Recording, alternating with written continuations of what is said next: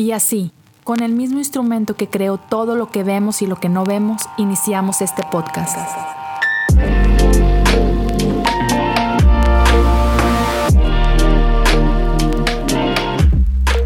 Bienvenidos a Cosas Comunes.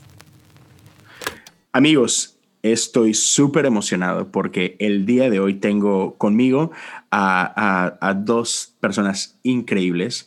Uno que, que, ustedes ya lo han visto más acá, Jesse básicamente tiene las llaves de mi casa, es, es aquí un, visitante uh, recurrente en, en, cosas comunes. Así que Jesse, bienvenido, bro. Gracias por estar acá.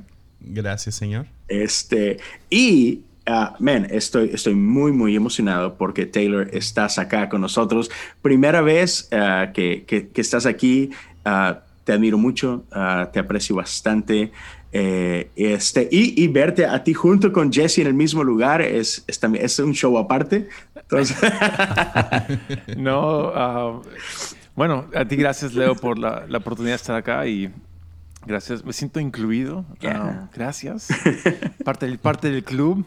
Y nada, nada, no, emocionado de ver qué sale, porque cuando, um, cuando Jesse está presente y tú leo pensadores, um, yo quiero aprender algo aquí ese día, entonces emocionado. Eres demasiado gentil, bro. este, bueno, para, para la gente que nos está escuchando, saben que hemos estado hablando de eternidad y hablar de eternidad es hablar de muchísimas cosas. No es como que, ah, sí, es fácil y en dos páginas cubrimos el tema, ¿no? Este, y, es un tema que puede ser bastante cargado y todo esto, ¿no? Pero, ah, man, yo, yo quiero platicar con ustedes y, yo soy el que quiere como que pick your brains, eh, conocer un poquito de, de, lo que piensan, de lo que hay en su corazón. Y así que permítanme uh, empezar con esta pregunta simplemente por qué creen cada uno de ustedes que es importante que hablemos de este tipo de cosas. Taylor, tú con, tu papá tuvieron, no sé si fue una mm. serie o una serie de episodios simplemente donde han hablado de Apocalipsis, han hablado de eternidad. Jesse, has dedicado algunas series al respecto. Entonces, permítame empezar con esta pregunta. ¿Por qué es importante que hablemos de esto? Wow. Ah, creo que es importante en primer lugar, para ubicarnos, mm. ¿no? O sea, es fácil hacer de, de, este momento que el mundo gire alrededor nuestro. Mm. Y, y, es bien, bien enfermizo uh, cuando nos encontramos, cuando todo, todo gira en torno a mí, de mi mm. vida, de, mi existencia, de mis planes, de mis deseos. Y creo que es muy sano entender de que somos uh, nomás un, un, un, un, punto, un gran un gran momento de, la historia y de que la historia es un punto en medio, de la eternidad. Y cuando, cuando entendemos eso, creo que nos ubicamos un poco. no nos hace menos valiosos, pero entendemos de que, all right, it's not all about me, no, todo se trata de mí, más bien también qué, es lo que yo estoy, qué, qué, he recibido, qué es lo que voy a entregar. Ah, y eso creo que es crucial um, ubicarnos, ¿no? En eso. Ya. Jesse. Ya, y uh, sí, es, uh, o sea, totalmente de acuerdo con Taylor, no, ni, ni, sé qué agregar, o sea, está muy bien, bien dicho. Uh, creo, creo que también, um, creo que lo único que, que, agregaría es que cuando se habla acerca de la eternidad, um, los padres patrísticos, de la fe nunca incluyeron algún tipo de teoría acerca de la eternidad dentro de la doctrina. O sea, está, yo creo en el cielo y el infierno, pero cómo se llega a esos lugares mm. no está dentro del credo. Entonces hay mucho espacio para poder ah, tener tu teoría y, buscar el carácter de Dios en cómo Ah, vas a ver el futuro. Entonces es, importante eso, que cuando se habla acerca de diferentes teorías acerca de la eternidad, ah, no es bueno tacharlo como herejía ah, de manera inmediata. Es, es, bueno poder navegar diferentes teorías acerca de la eternidad. y, y sí, tener eso en mente de que no es doctrina, no hay una doctrina fija dentro de de alguna teoría de, del cielo o el infierno, de la eternidad. Ya. Ya, me, encanta eso que, mencionaste acerca del credo apostólico, ¿no? Que um, creo que, no sé, no, no sé qué piensen ustedes de esto, pero um, yo casi creo que por 30 años yo ignoré por completo la historia de la iglesia, ¿no? Y, para mí la iglesia era básicamente como que mi iglesia, o sea, es e, estos años, ¿no? Eh, y, creo que no es, no es sano quizás el ignorar que estamos parados sobre los hombros de, de una nube de testigos, ¿no? O sea, no solamente parados sobre los hombros de nuestros padres y nuestros abuelos, sino, hey, tenemos dos años uh, jugando este juego, y quizás no es una buena expresión, perdón, uh, pero tenemos dos mil años de historia en esto que, que es iglesia, ¿no? Y, y, creo que hay mucho que podemos aprender y, mucho que tenemos que honrar de esa historia precisamente, ¿no? Y, creo que es muy común y e, en uno de los episodios hablo de esto, como creo que todas las iglesias tenemos algún tipo uh, de statement de, de, qué es lo que creemos, ¿no? Qué es lo que queremos de la Biblia, qué es lo que queremos de Dios, qué es lo que y está bien, creo que es, es necesario, es importante.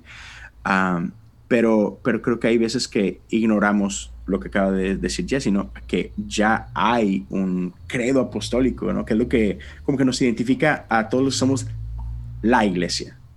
Y te veo, te, veo nodding, Taylor, me encantaría escucharte. No, es que, es que es tan curioso, ¿no? De nuevo, volviendo al tema de que es fácil pensar de que es todo gira en torno a nuestro pero realmente no hay nada nuevo bajo el sol.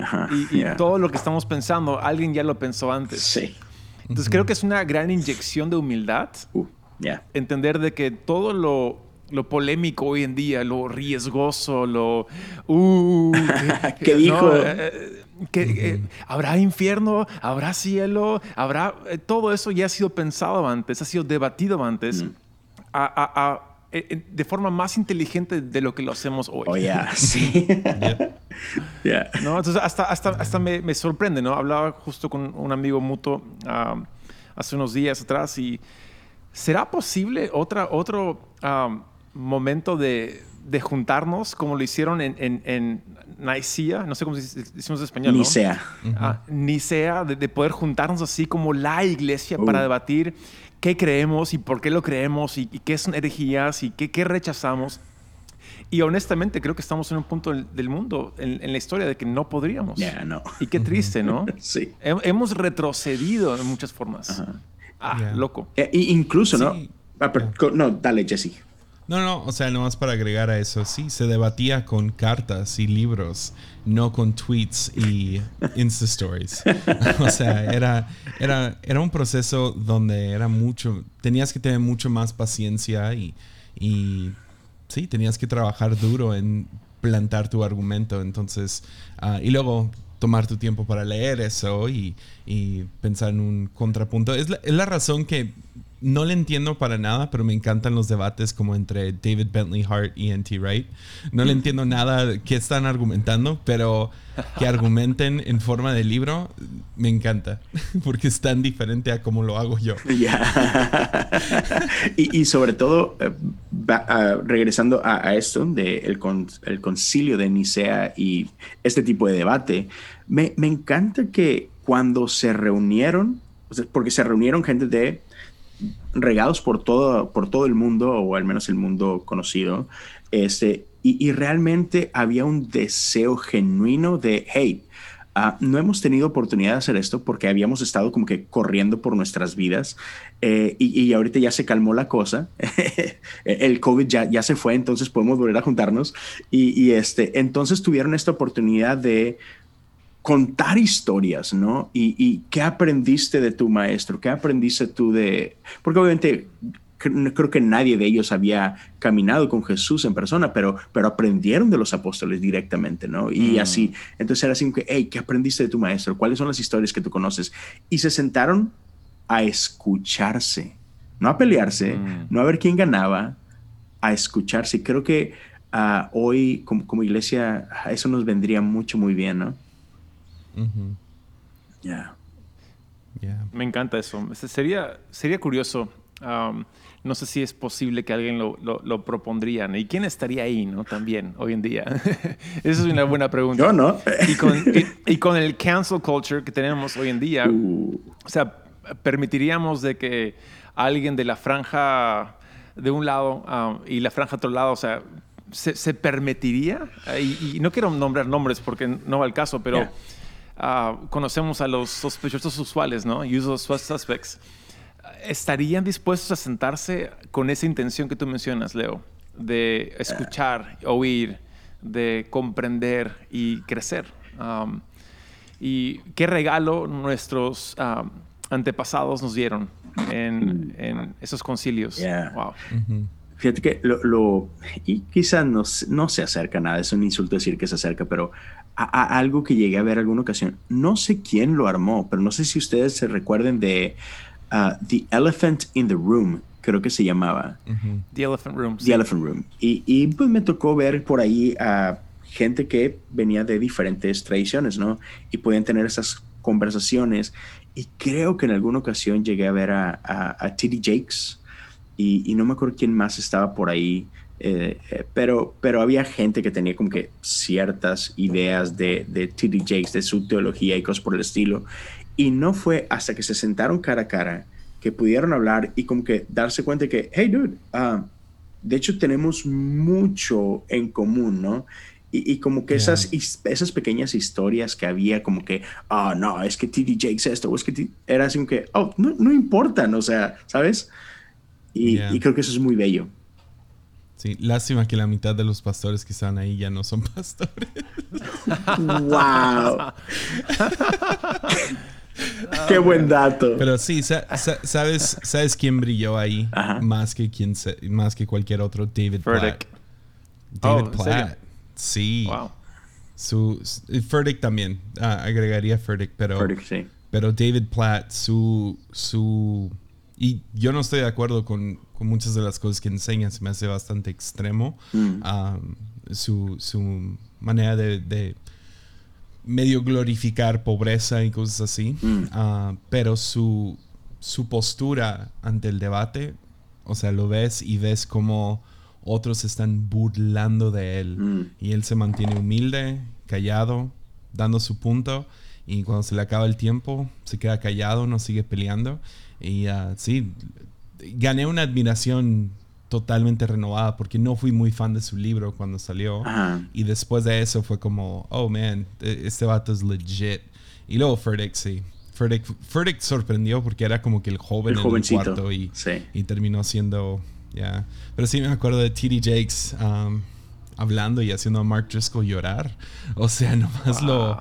Nomás abriendo su corazón y Mark Driscoll por alguna razón se sentía intitulado a poder cuestionar a T.D. Jakes. y, uh, y uh, T.D. Jakes lo, lo dejó en shock con sus respuestas. Entonces, ya. Me gustó mucho. Lástima que ya no se hace. amo el Bishop, es, increíble. Eh, eh, el, el, morbo de Elephant Room era. Mm. Era muy bueno. Sí. sí, sí, sí, total, totalmente. Y, y, sabes, por ejemplo, ahorita que hablabas de esa humildad, hay dos personas que se me vinieron a la mente y una de ellas es Francis Chan, que quien, quien he visto como a lo largo del tiempo tiene mucho ese espíritu, ¿no? O sea, de que no tiene miedo a, platicar con gente diferente a él y, no tiene miedo a, como que sentarse con las ideas y decir, oh, jamás había pensado en esto, jamás había considerado esto otro y déjame, déjame lo mastico, ¿no? Y, creo que, otra vez, creo que, que eso habla mucho, eh, eso habla mucho. Y, por ahí el otro que, me vino a la mente por ahí es este uh, Bradley Jersek también, ¿no? Que, que, a pesar de que Bradley, por ejemplo, eh, quizás muchos lo ven como muy progresista, quizás. Uh, hay otros que lo ven como que, ah, hay otros que lo ven como muy conservador y, y, al menos él se describe así como que, hey, es que yo tengo un amor y tengo un respeto por este libro, por esta ortodoxia y, y entonces quiero honrar esto, ¿no? Y ya, me, encanta Bradley. A mí me encanta Bradley. Ah, en serio, él tiene una, forma de, ver que es un poco... E, es, franja, creo que él es franja, ¿no? Ah, pero lo hace de una forma, como tú dices, ¿no? Muy amable. Ah, no, no viene con, un pie en alto para chancar a, la gente con la cual él no está de acuerdo. Creo que eso es, eso, es, muy valioso. Y, y, él no sé, gente que decide no, no por lo menos escucharle a, a Jerzak, um, cometen un error. Porque sí tiene algo que ofrecer. Tiene mucho que dar, ¿no? Y su, y su libro de, sobre el infierno es súper fascinante. Um, propone cosas muy buenas ahí. Sí. Ah, ah, ah, lo, lo, que me fastidió de su libro no fue, no fue su libro mismo, fue su audiolibro, la versión del audiolibro. Sí. Um, y, y, y, salió, es que cada vez um, que mencionaba la palabra apocalipsis en inglés, revelation, decía revelations. El que, entonces, yo estaba como que escuchándolo y cada vez que lo mencionaba, es un, es un pet peeve mío. Entonces decía, no. Entonces yo le escribo a él, le digo, hey, Bradley, amo tu libro, pero, no puedo creer de que el que, el que lo lee dice Revelations, porque no sale en el libro físico, sale en el audiolibro. Sí. Y dice, sí, yo sé, es un error, pero whatever. Sí. Es como que. Ah. sí. Y, es que justo lo dijiste, ¿no? Es que él no es el que lo lee, lo lee alguien más. Pues, ajá. Y, sí, creo, que serían muchas horas de edición quitarle eso, ¿no? oh, man. Ahora, ah, ah, vamos, a, vamos a ver. Este, hablamos un poquito de de por qué es importante que, tengamos esta conversación y, luego nos fuimos un poquito a, lo que creían los padres de, la fe y todo esto, ¿no? Pero ahora permítanme preguntarles estos. ¿qué, lo que creemos hacia de, acerca de la eternidad, ¿qué, ¿qué tanto creen ustedes que es un reflejo directo de cómo vemos a Dios? Ya, 100%. O sea, para mí el, el hecho de que estés luchando con eternidad refleja cómo ves a Dios, ¿no? Entonces, cuando se habla acerca de del cielo, infierno, la existencia del infierno, cómo es el infierno, uno de los grandes debates que nace es la bondad de Dios contra la justicia de Dios, o el amor de Dios cómo se ve y si ese amor permite eterno sufrimiento, entonces nosotros al amar aquí, ¿qué implicaciones tiene en cómo amamos a otros aquí en la tierra? Entonces sí, 100% están, están ligados, en mi opinión, a cómo ves, qué es lo que crees acerca de la eternidad y qué es lo que crees acerca del cielo e infierno, cómo se va a ver el cielo, cómo se va a ver el infierno y... Um, y cómo eso aplica al carácter de quién es Dios. Entonces, por eso es, es un tema fascinante al 100, porque tiene implicaciones aquí y ahora, mm. definitivamente. Mm. Ya. ¿Tú, ¿Tú, cómo ves esa parte, Taylor? O sea, vaya, ¿qué, es? Oh, man. Sí. No, creo que eh, atribuimos a Dios um, cosas humanas, ¿no? Ah. Es como que le, imponemos a Dios cosas nuestras. Mm. Y es, esa vieja frase, no sé cómo decirlo bien, pero um, Dios nos hizo, nos, hizo, a su imagen y semejanza, pero hacemos a Dios a nuestra imagen y semejanza. Y, y, tenemos que tener mucho cuidado, uh, porque podemos atribuirle a Dios mi ira, um, mm, o sea, y hasta, hasta palabras, palabras de la Biblia, ¿no? Digamos, la palabra ira en la Biblia lo, eh, lo, empañamos con nuestra perspectiva de nuestra ira. Mm. Entonces, cuando juzgamos a Dios de que, ¿por qué Dios haría algo así? Es, es, es un reflejo más de nosotros, más de lo que Él es. Y creo que al final del día es, um, ¿realmente creemos que Dios es justo y es bueno? Mm. Ah, Me encanta que en Apocalipsis, creo que es 20, algo así, um, dice 20 o 21, no recuerdo bien, pero dice que en, algún momento todos estaremos delante de Dios y todos vamos a declarar, todos, los más injustos, los más justos, entre comillas, van a decir, Dios, cuán perfecta y cuán bueno son tus justicias. O sea, tu forma de juzgar es tan perfecto, ah. no hay margen de error en lo absoluto. Wow, eres tan magnífico.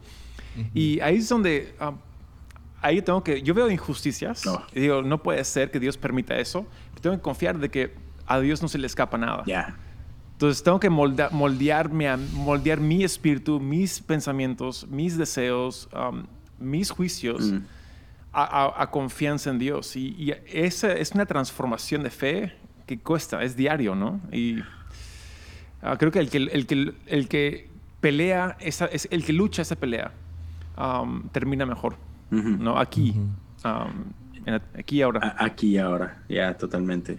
Eh, en, en, este sentido, uh, o sea, comparto lo, lo, que mencionaban ustedes, que es, es, es muy importante porque determina cómo podemos extender gracia a otros aquí, ¿no? Y, y, muchas veces cuando, cuando hablamos de este, de este tema, creo que a veces dejamos esa partecita de gracia. O sea, justo como decías tú, yo, he escuchado mucho esto a gente que dice, ya, sí, Dios es un Dios de amor, pero Dios también es un Dios de justicia, ¿no?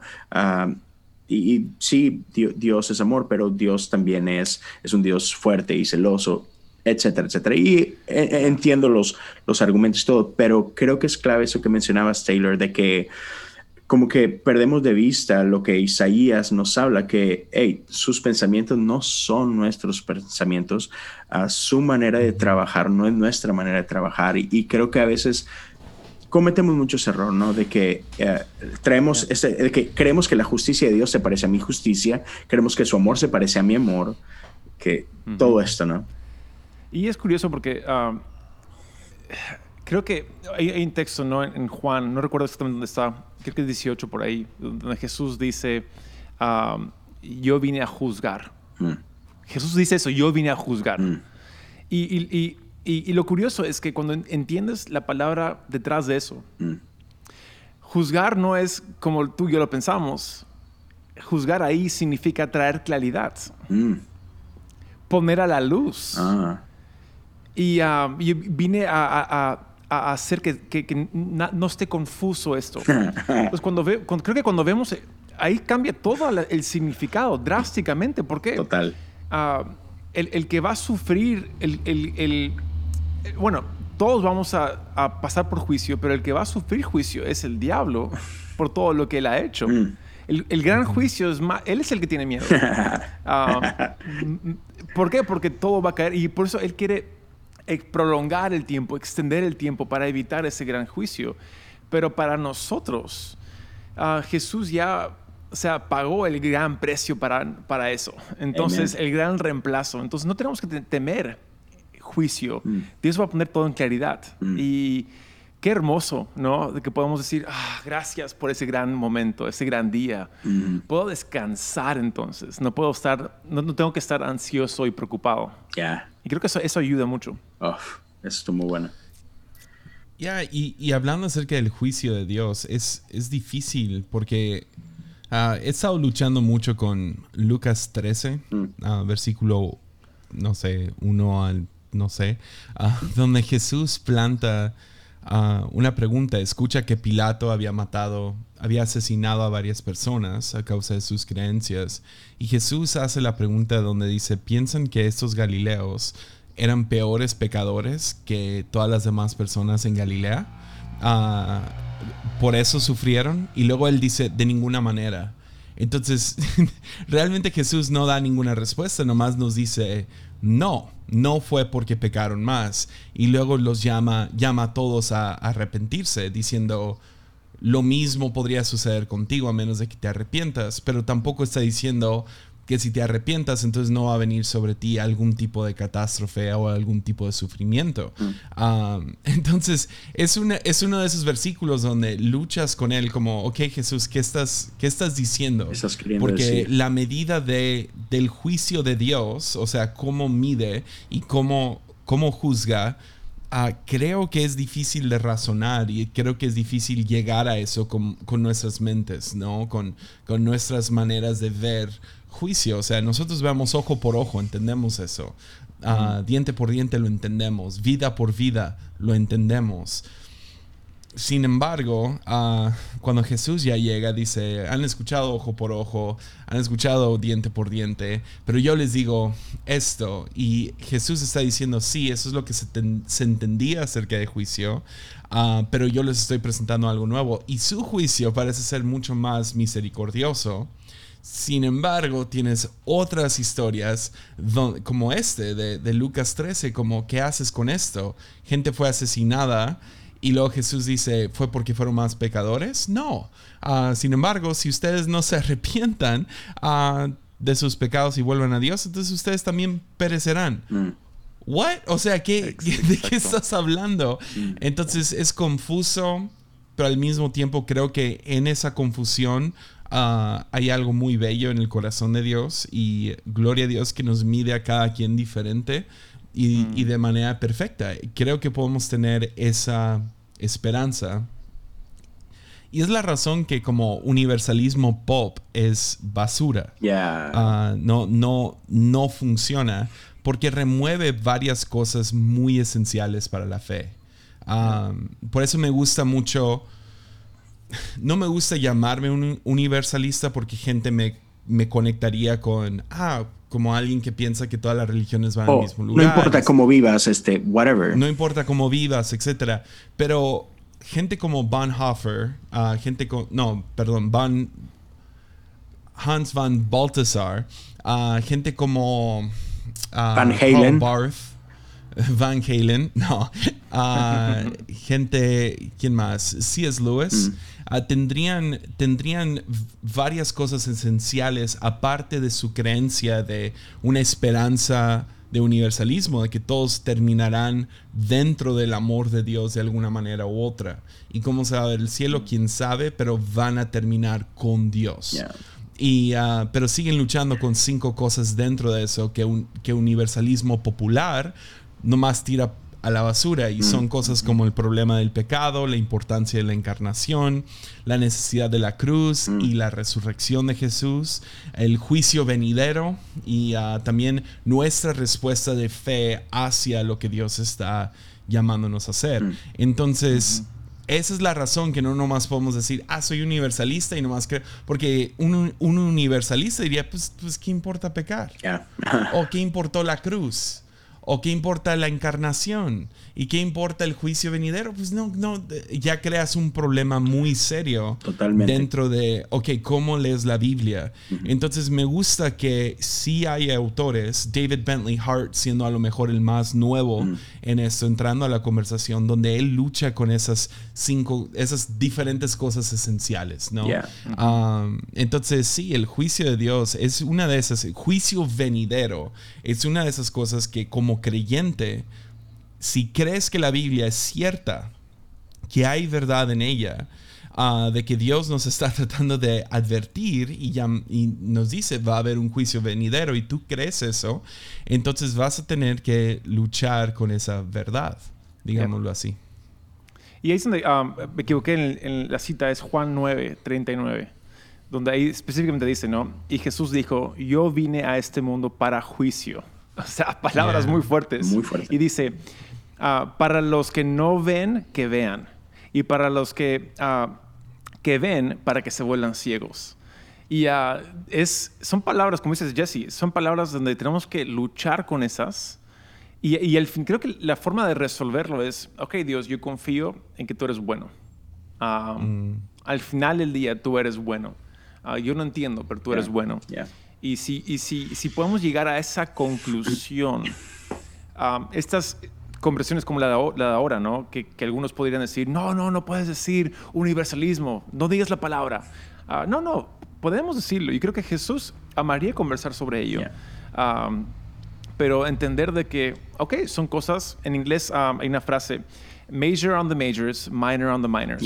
Ah, creo que podríamos decir, ¿sabes qué? Es una cosa de, podemos debatirlo, pero al final del día lo esencial de la conversión es confías en Dios o no confías en Dios. Y si podemos llegar a esa misma conclusión, lo demás es periférico, ¿no? Ya. Ah, sí, amo eso. Y, y sí, y esa es la razón que, que no está dentro de, alguna doctrina real. Porque los, los, los padres patrísticos supieron esto va a crear muchos problemas en el futuro si nomás lo simplificamos a una frase.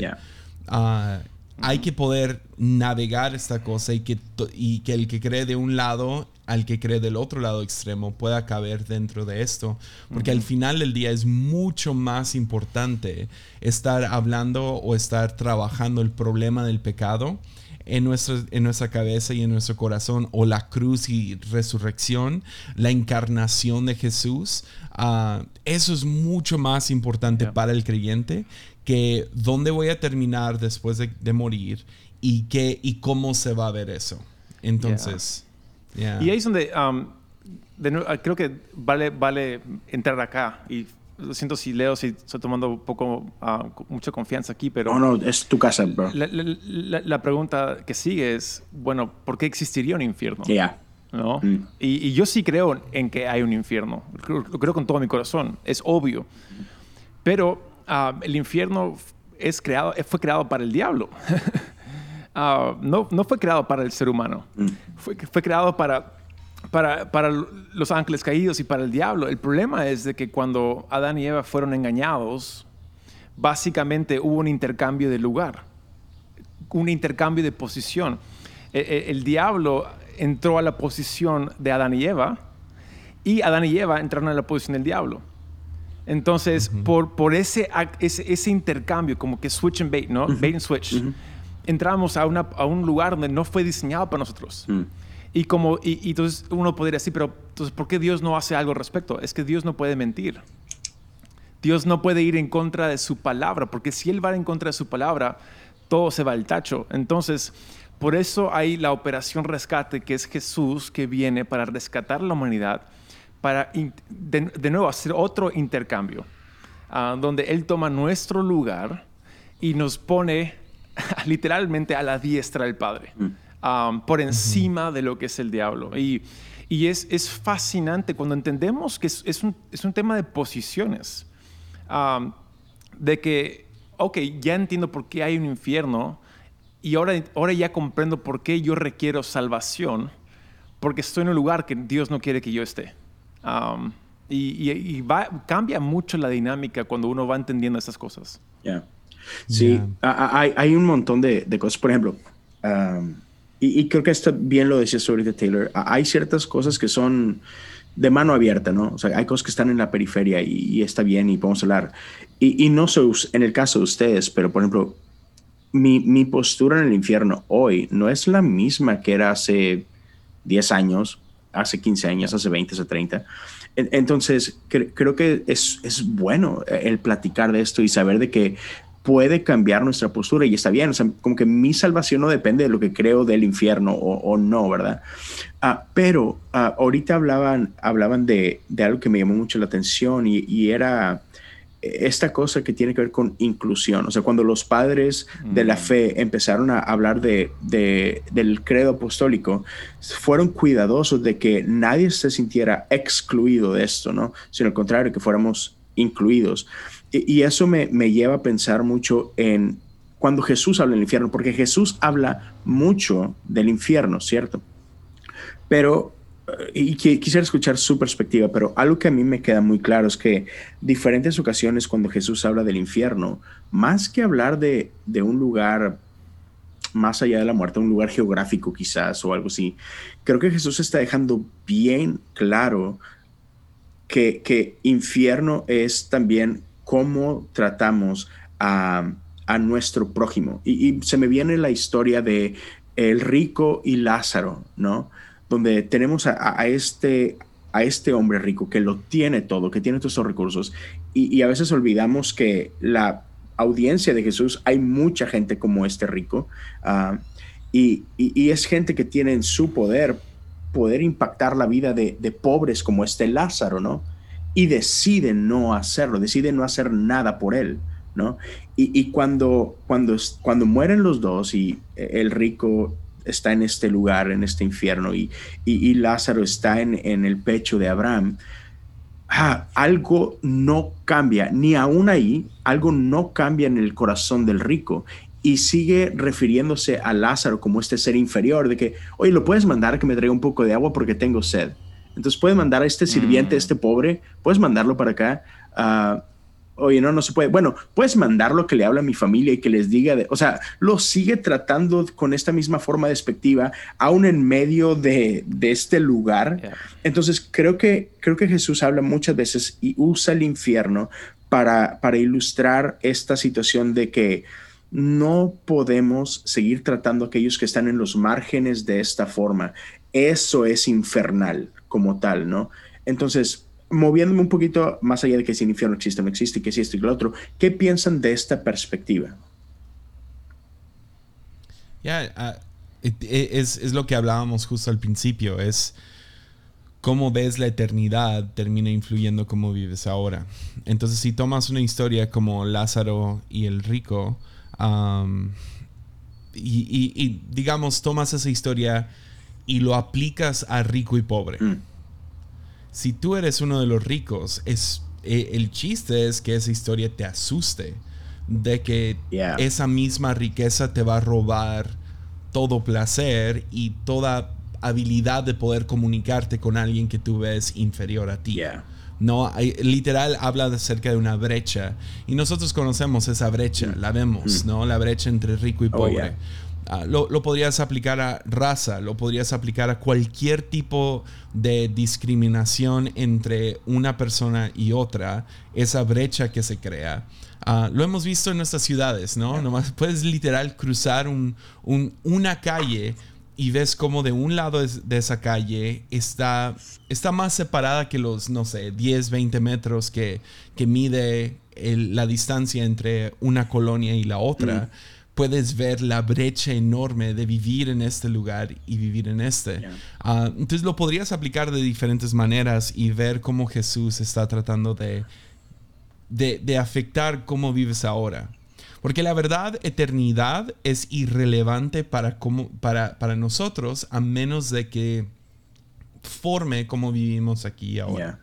O sea, de nada nos sirve fantasear acerca del cielo o crear, no sé, algún tipo de pintura tipo Dante acerca del infierno si no afecta nuestra teología y no afecta nuestra manera de vivir ahora.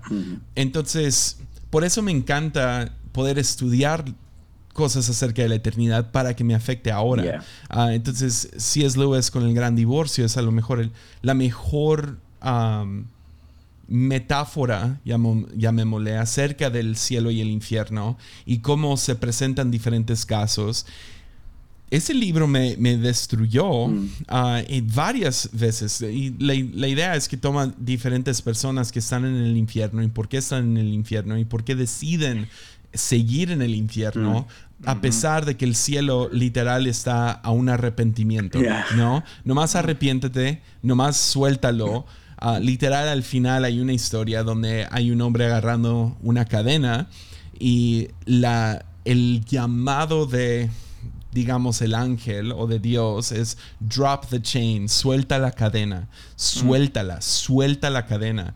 Y ah, no puede.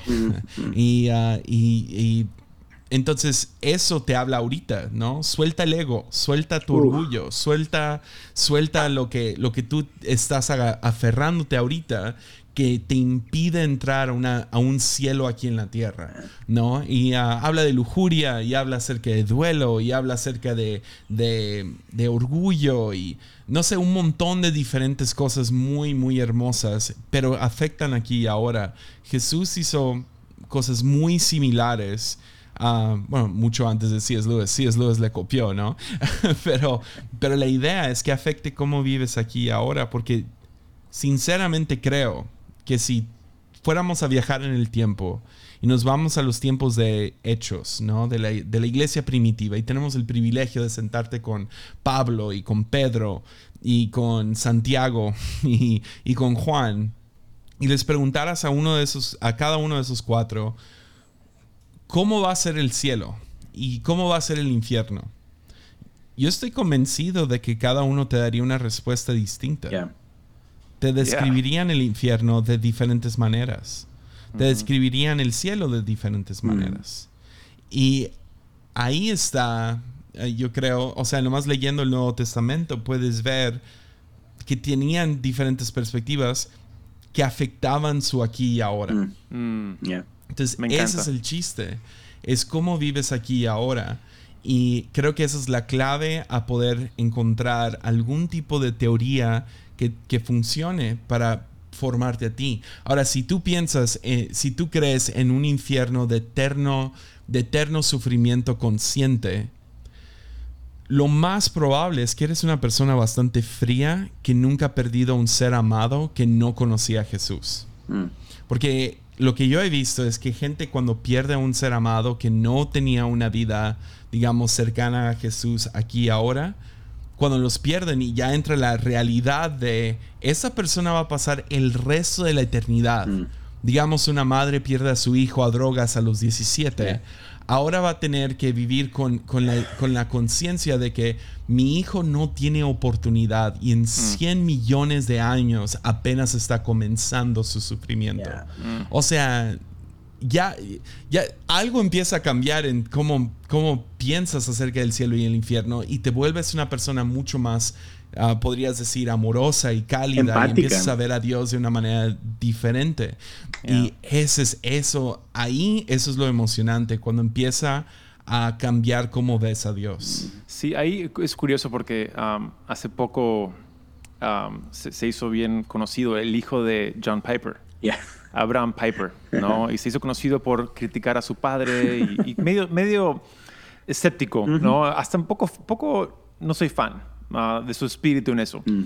Pero uno de sus TikToks ah, habla de que si tú realmente crees en el infierno, ah, no, podrías ver Netflix, no podrías comer comida rica porque todo, o sea, y, hace un argumento convincente. Mm. Con la idea de un infierno tipo Dante. Mm. de que si tú realmente crees en ese tipo de infierno o ese tipo de Dios que permitiría algo así, entonces tu, tu vida aquí ahora sería diferente porque tendrías una desesperación. Y ahí es donde para mí es bien curioso observar a Jesús, cómo Él decidió no solamente hablar del infierno, pero decidió vivir en la tierra, ah, sabiendo de que sí hay un infierno, pero Él fue muy relajado con gente. No, fue, no fue intenso, desesperado, en, todos tienen que ahora mismo reciban invierno porque lo que viene es tan horrible. Y no, él es casual, hasta demasiado casual, disfrutando la vida aquí y ahora. y creo que ahí es donde uno tiene que ir en esta lucha de en, qué tipo de Jesús creo. Yeah. Y lo que a mí me encanta el texto que dice, y todo ojo verá, ¿no? Y toda lengua confesará que Jesucristo es Señor. Mm. cuando yo leo ese texto, yo digo, lo que yo empiezo a, creer es, habrá en algún momento ah, una oportunidad para que todos, absolutamente todos, puedan ver el esplendor, mm. lo irresistible de Jesús. Mm, y todos podrán decidir viendo el, panorama completo, no el panorama que ahora vemos, ¿no? que es bien, es como que fogoso, nublado, y es, imposible ver todo ahora, ¿no? Vemos algo tan pequeño, pero cuando veamos el panorama completo de quién es Dios, quién es Jesús, su amor y su justicia y su gracia y su misericordia, será tan irresistible que todos van a decir, eres. Y, um, y, entonces yo, yo, creo en esto con todo mi corazón. Ahora, ¿será obligatorio? No será obligatorio. Porque si fuera obligatorio ya no es amor. Ya no es amor, ya. Ah, y ese es el argumento número uno en contra del universalismo uh, pop, como dice, como dice Jesiah. Exacto. Pero de que el amor y el perdón de Dios superan nuestra expectativa, la idea más salvaje del amor de Dios es imposible compararse al real amor de Dios. Ah, yeah, me encanta. Y, ahorita que de esa imagen fogosa, la, imagen que se me vino a la mente, y creo que la han escuchado muchas veces, pero es como estar parado uh, enfrente de una obra de arte, pero así, de que con la nariz pegada al lienzo, y no ves nada, bro, o sea, ves manchas de colores, ¿no? pero cuando das unos pasos hacia atrás y puedes contemplar la obra completa, te roba el aliento, ¿no? Y, creo que habla un poquito de eso, lo que decías. pero... Ya, ah, ¿puedo agregar una cosa con lo que dijo Taylor acerca de no ves a Jesús Dale. como que desesperado por, por, no sé, enseñarle a todos y, o sea, se esperó 30 años para empezar. Para empezar, sí para empezar, o sea, y en cuanto comienza se va al desierto por 40 días. Sí. Y ah, hay, hay, un, hay un contraste muy interesante. Hubo un criminal llamado Charles Peace. Ah, y Charles Peace ah, mató a varias personas y luego estaba en pena de muerte y un, y un sacerdote llegó a visitarlo y le habló acerca de, del infierno y a dónde iba si no daba su vida a Cristo en ese momento. Y Charles Peace uh, voltea con, con este sacerdote y le dice, ¿tú no crees en ese lugar? Y le dice, sí, sí creo en ese lugar. Y dice, si yo, si yo creyera en el lugar que tú me estás describiendo, yo caminaría sobre mis manos y mis rodillas de un, lugar, de un lado de Inglaterra al otro sobre vidrio roto, solo para salvar a un alma de ese lugar que tú describes. Entonces no me digas que tú crees en ese lugar. Mm. Y le creo a Charles Peace. Mm. Creo que si realmente creyéramos en, un lugar, en un, en un, infierno de eterno ah, sufrimiento consciente, ¿por qué no haríamos más? ¿Por, qué, no daríamos todo lo que tenemos? ¿Y por qué Jesús no dio más? Mm. ¿Y por qué los apóstoles no dieron más? ¿Por qué, porque se ve cierta paciencia ahí mm. en, esto? Porque, porque Dios es paciente. Mm. Y vemos la paciencia de Dios. Entonces, una, Dios tiene otra manera, uh, ve, ve, esta situación de otra manera, o Dios es cruel e indiferente. Mm. Entonces, yo no puedo creer que Dios es cruel e indiferente. Entonces, quiero imitar la paciencia de Jesús, imitar la paciencia de los apóstoles, que sí fueron, porque sí hay cierta verdad en que Jesús sí hizo ministerio por tres años y los discípulos dieron su vida a esto. Ellos sí, o sea, también murieron, creo que, eh, ¿qué fue? Ah, Judas se suicidó, bueno, Judas se suicidó o se cayó, una de las dos. se tropezó muy feo. Clara.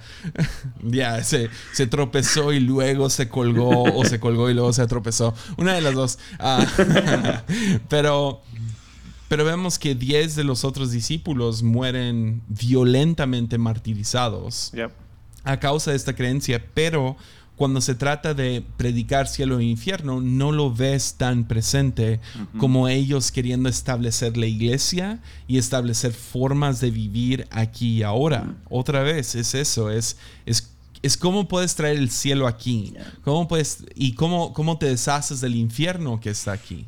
Ah, porque vivimos en un, en, o sea, nuestro, el mundo en el que vivimos no es, no es muy bonito, digamos. Mm. Sí, puede ser. Y creemos eso, que Jesús vino para dar vida y vida en abundancia y no nomás del otro lado de la eternidad, sino aquí y ahora. Entonces, ¿cómo me conecto con eso? ¿Cómo me conecto con el Espíritu Santo? ¿Cómo, cómo lidio con pecado? ¿Cómo, ¿Cómo respondo a esto con fe? ¿Y cómo puedo vivir una mejor vida aquí y ahora? Eso es, eso es, ahí es donde yo veo a Pablo desesperado tratando de eliminar el pecado de la iglesia y dando argumentos sólidos en contra de ella. Ellos sentándose y debatiendo cosas de doctrina. Los ves plantando iglesias, comunidades, yendo a predicar acerca de la gracia y el amor de Dios a través de Jesús mm. y, e imponiendo y tratando de bautizar a todo el mundo con el Espíritu Santo. Entonces eso es donde ves mucho más de su urgencia. Y es fácil predicar infierno. Es fácil. ¿Por qué? Porque crea urgencia y hace convertidos a base de temor. Pero la consecuencia de esas dos es que pintas a Dios como malo. Entonces tenemos que decir, ok, ¿vale la pena la consecuencia de, de pintar mal el carácter de Dios? ¿O me quiero mantener fiel al carácter de Dios? y ser paciente y traer convertidos de acuerdo a, al amor y la paciencia. Y creo que, um, de nuevo, es, es hay, hay, un tema en montando motos. Um, a donde miras es a donde vas. Um, y es curioso porque, digamos, hay una piedra en el camino y estoy yo en mi moto y me dirijo a esa piedra si yo me fijo en esa piedra, voy a darle a esa piedra. Um, se llama, se llama ah, fijación de objetivo, es el término oficial. Y lo que te enseñan en montando moto es que no te fijes en lo que quieres evitar, fíjate en a dónde quieres ir. Entonces no me debería haber fijado en el piso. Es correcto. Sí, exactamente, Jesse. mándale, mándale videos a Jesse, por favor, Taylor. Sí, también, también, también debiste usar pantalones, pero otro día, otro mensaje. pero ah, ah, lo curioso es de que con, este mensaje de, en inglés, Fire and Brimstone, del infierno y, la imagen de Dante y todo eso, que fue el mensaje predicado por tantos años de la iglesia no tan lejana. Ah, lo que fue creando es que gente tropezándose más con esta piedra de, tropiezo, mm. fijándose más en lo que quiero evitar en vez de a, dónde quiero ir. Y ah, lo, que me encanta de Pablo es, él hace una, pinta una imagen tan hermosa, de, mi opinión, del cielo. Ah, es en 1 Corintios 3, donde habla de, todos presentaremos un momento, ¿no? Uh, heno o arasca o madera versus oro, plata y piedras preciosas. Y lo presentaremos y será consumido en una llama de fuego, como un horno de fuego. Y, obviamente el heno, hojarasca y madera se van a consumir y van a quedar en cenizas, pero van a entrar. Pero los que presentan oro, plata y, piedras preciosas, no solamente van a perdurar, pero serán purificados aún más. Y, lo curioso es que hablan de que el ser humano aquí y ahora tenemos chance de construir, edificar algo que va a perdurar por la eternidad. Oh, yeah. O sea, es, una chistoso decir vamos a poder decorar el cielo, pero nuestra vida aquí y ahora tiene oportunidad de afectar eternidad. Y, qué, qué, privilegio, qué honor. Por eso el mensaje es tan importante ahora. Hey, vive tu vida de una forma que tu vida afectará la eternidad. No que será todas tus obras consumidas y tendrás nada, nada de qué um, mostrar. Y creo que esa perspectiva es, es, a mí me ayuda mucho a decir, la vida aquí vale mucho. No por temor, pero por oportunidad. Ah, tenemos tanta oportunidad aquí a hacer algo que va a afectar entonces. Ya, me encanta. Ya, y me gusta mucho como lo dice el filósofo uh, Peter Rollins. Súper controversial. Él dice ojalá y alcanzas tus sueños para que veas el horror detrás de ellos. Mm. Um, y, obviamente le está hablando a un, pues al ser humano, de que tenemos ciertos sueños y éxitos que decimos, si nomás tengo tal cosa, fama, dinero, poder, amor, lo que sea, voy a ser feliz. Y dice, no, ojalá y los alcances para que te des cuenta de que no trae felicidad, de que no trae paz, amor y gozo.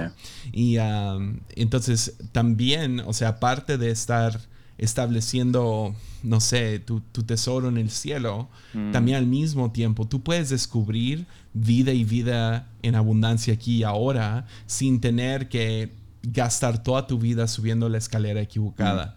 Eh, puedes descubrir paz, amor y gozo, que es lo que el ser humano más anhela, esas tres cosas. Y creo que cualquier ah, persona que estudia al ser humano, sea psicólogo, sea filósofo, sea teólogo, sea pastor, sea artista, todos estarían de acuerdo, el ser humano quiere esas tres cosas. Paz, amor, gozo. Y cuando descubres que eso solo viene a través de una relación personal con Jesús, y solo, solo va creciendo, ¿no? Entonces, um, ya, lo puedes obtener aquí ahora en vez de andar gastando 50 años para después de darte cuenta y vivir con uh, regret, ¿no? Que, es, una palabra difícil de traducir. Sí, pero eh, parte de este llegar con, con vergüenza el futuro, ¿no?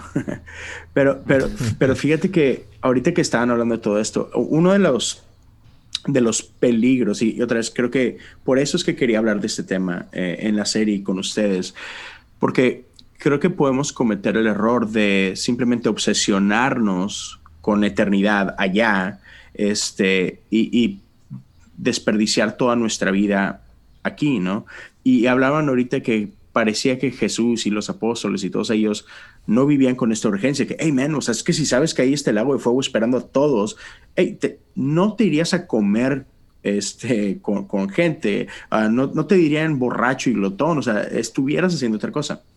Pero, pero me, me, encanta como todo, bueno, no, no, necesariamente todo lo que Jesús habla, pero mucho de lo que Jesús habla tenía implicaciones aquí y ahora. Y Jesse grabó toda una serie acerca de un antirreino, ¿no? Ah, pero, pero creo que uno de los errores que podemos cometer como iglesia hoy es que si solamente nos enfocamos en, en, en infierno y en cielo como algo eterno, algo este, etéreo y todo esto, es que nos olvidamos que también hay infierno y cielo aquí. Y, vemos gente que elige eso todos los días, ¿no? Y, por ejemplo, yo sí creo, por ejemplo, Jesse, hablabas tú ahorita de, por qué sí es importante hablar del pecado, por qué sí es importante hablar de la cruz, por qué sí es importante hablar de todo esto. Es porque, man, este pecado destruye tu vida aquí, no solamente un día después de la muerte, no, ya le está destruyendo aquí. Y otra vez, creo que hay muchos que, que no podemos soltar esa cadena de la que menciona C.S. Lewis, ¿no? Y, todos los días no solamente destruimos nuestra vida y, vivimos este infierno, sino que llevamos a este infierno a otros que nos aman. Mm. Y, y cómo, cómo eso le duele a Jesús, eso le duele al Padre, ¿no? Y, me, encanta cómo, por ejemplo, Lucas 15 es uno de mis capítulos favoritos en toda la Biblia y, nos hablan de este Dios que no se cansa de buscar hasta encontrar. Y, eso me habla, me habla algo de su amor, ¿no? Y cómo a pesar de, todos los errores de, este hijo pródigo, ah, el padre lo recibe con brazos abiertos, ¿no?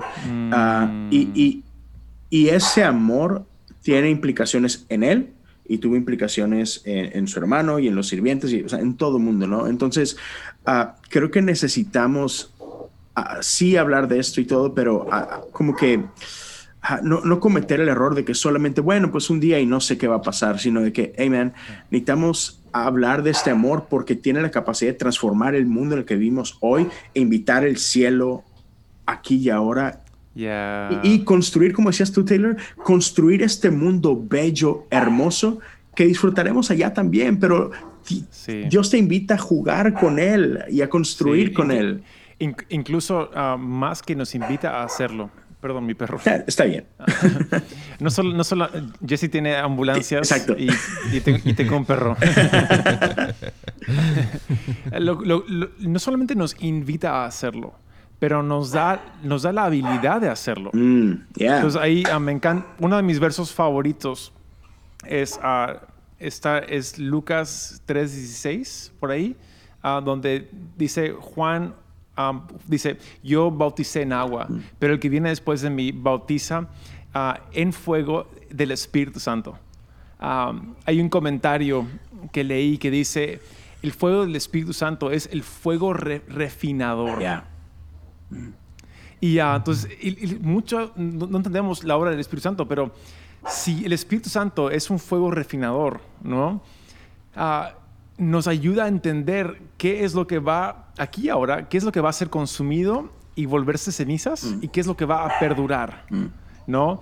Aquí, mm. entonces, una, una cosa curiosa que, que me ayuda a mí, una imagen es que si el cielo en la tierra es lo que yo suelto para que el Espíritu Santo lo consuma. Y que si infierno en la tierra es lo que yo me aferro mientras el oh. Espíritu Santo lo está quemando. Mm. Yo me estoy aferrando a algo que el Espíritu Santo está quemando. Mm. Y, es, una imagen que, vemos muy parecido en, um, el, gran divorcio, mm. donde nos aferramos a aquello que nos limita a poder realmente a vivir el cielo en la tierra, um, aquí y ahora. Y no sé, uh, debemos confiar más en el Espíritu Santo, en mi opinión, uh, para poder vivir una vida um, del cielo en la tierra. Ya, me encanta. Me encanta. Chicos, para ir, ir cerrando, um, he aprendido un montón de, de, todo lo que han estado hablando y Pero hay una cosa que, que creo que es bien importante y, y es que Jesús y, el Espíritu y la iglesia y todo esto, uno de nuestros objetivos es apuntar al Padre, ¿no es cierto? Y, y algo que siento que a veces, quizás con muy buenas intenciones, pero como que a veces si no tenemos cuidado de, del evangelio que predicamos y todo esto, o de cómo lo hacemos, es que en lugar de atraer gente a Dios, lo, que ponemos esta barrera que les impide llegar a, a Dios, ¿no? Y hace ratito, uh, creo que Jesse estaba hablando de algo y, habló mucho de cómo a veces lo que experimentamos es, es culpa, cómo, cómo a veces cu cuando cuando sabemos que Dios es, Dios es este Dios justo y Dios es este Dios férreo y todo, y, y, y mis errores Dios los va a castigar y todo, muchas veces lo que hace es que la gente dice, no, pues, o sea, yo no tengo nada que hacer aquí, ¿sabes? Uh, yo no me puedo acercar a este Dios uh, por, todo lo que he vivido, por todo lo que hago, ¿no? Entonces otra vez, como que los, los deja fuera o se creen fuera de, de este Dios de amor, ¿no? Entonces, como que, ¿cómo podríamos terminar para, para invitar a la gente y, y que, que, otra vez, que, hey, como sea que hayas vivido hasta ahora, no sea algo que te, que te impida acercarte, que no, no, le tengas miedo a este Dios, es lo que quiero decir.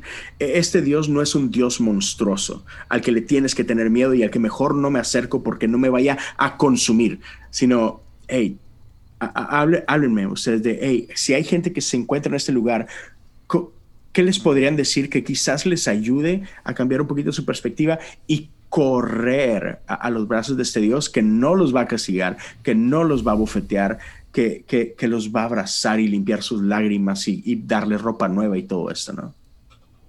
Ya, yeah. pues creo que a diferencia a opinión popular, uh, los dioses no están enojados. Uh. Uh, muchos creen que creen en la teología. Su teología está basada en mitología griega. Dios es Zeus. Um, y está esta historia, ¿no? De Prometeo, creo que se uh -huh, llama. Sí. Uh, donde tiene que escalar la montaña. Y cuando finalmente escala la montaña, ahí es donde habitan los dioses y va y les roba un poco de su fuego. Y cuando se va, los dioses se enojan y, y, se enfurecen y van y van detrás porque ellos quieren quedarse con todo el fuego, ¿no? Ellos quieren quedarse con toda la gloria. Entonces van detrás de Prometeo y creo que eventualmente lo matan, ¿no? Estos titanes y lo que sea. Uh, pues vemos que con, con este Dios Yahvé, vemos que si vemos el proceso de Jesús, la cual es la que Jesús nos invita a vivir, inicia con, este es mi hijo amado, este es mi hijo amado. Entonces comenzamos en la cima de la montaña. Mm. Comenzamos mm. ahí, comenzamos ya vindicados, comenzamos ya como nueva criatura, comenzamos como hijos e hijas amados por Dios. Y de ahí buscamos cómo bajar la montaña. Uh, buscamos cómo ir por otros a decirles, hey, puedes comenzar de nuevo allá arriba, pero no uh -huh. es como que, ah, tienes que subir la montaña. No, es nomás apareces en la cima. ¿Por qué? Porque Dios bajó a nosotros. Entonces, ya es, um, o es la mesa abierta, ¿no? La mesa ya está preparada, nomás ven y come. Es, es ah, sí, a lo mejor has corrido mil millas de, de Dios pero Dios ha ido detrás de ti, entonces nomás un paso de vuelta y ya estás con Él. Um, o sea, hay tantas metáforas para describir ese amor que ya está detrás mm. de ti. Entonces, sí, podemos irnos con, con formas de convencimiento muy baratas. Uh -huh. Es decir, si haces esto, Dios se enoja contigo, entonces no lo hagas porque Dios siempre está viendo. Pero la realidad no es esa. Um, y la realidad es que Dios está apasionadamente, locamente, uh -huh. estúpidamente enamorado de ti. Yeah. Y lo que más quiere es tener a su hijo en casa otra yeah. vez, tener a yeah. su hija en casa otra vez, encontrar esa oveja -huh. perdida. Entonces, Él ha estado buscándote a ti. No hay necesidad de preparar la mesa tú, no hay necesidad de subir la, la montaña tú y lo que quiere es pasar el resto de la eternidad contigo. Yeah. Oh, me encanta eso. Creo que algo que yo animaría a la gente a hacer es, hay una frase que es muy útil um, y es Jesús es perfecta teología.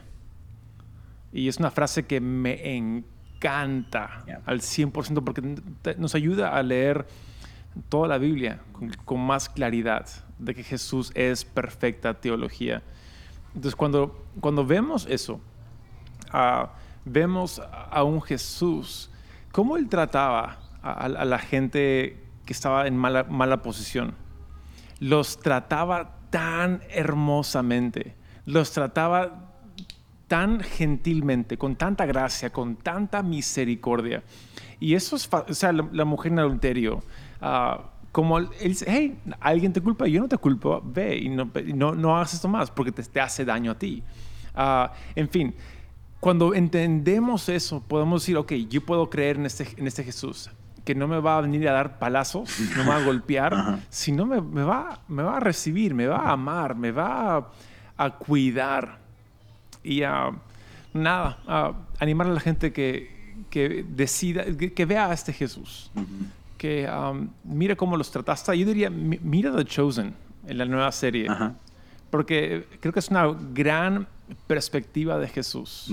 Um, en, su amor, su cariño, su gentileza, su cuidado.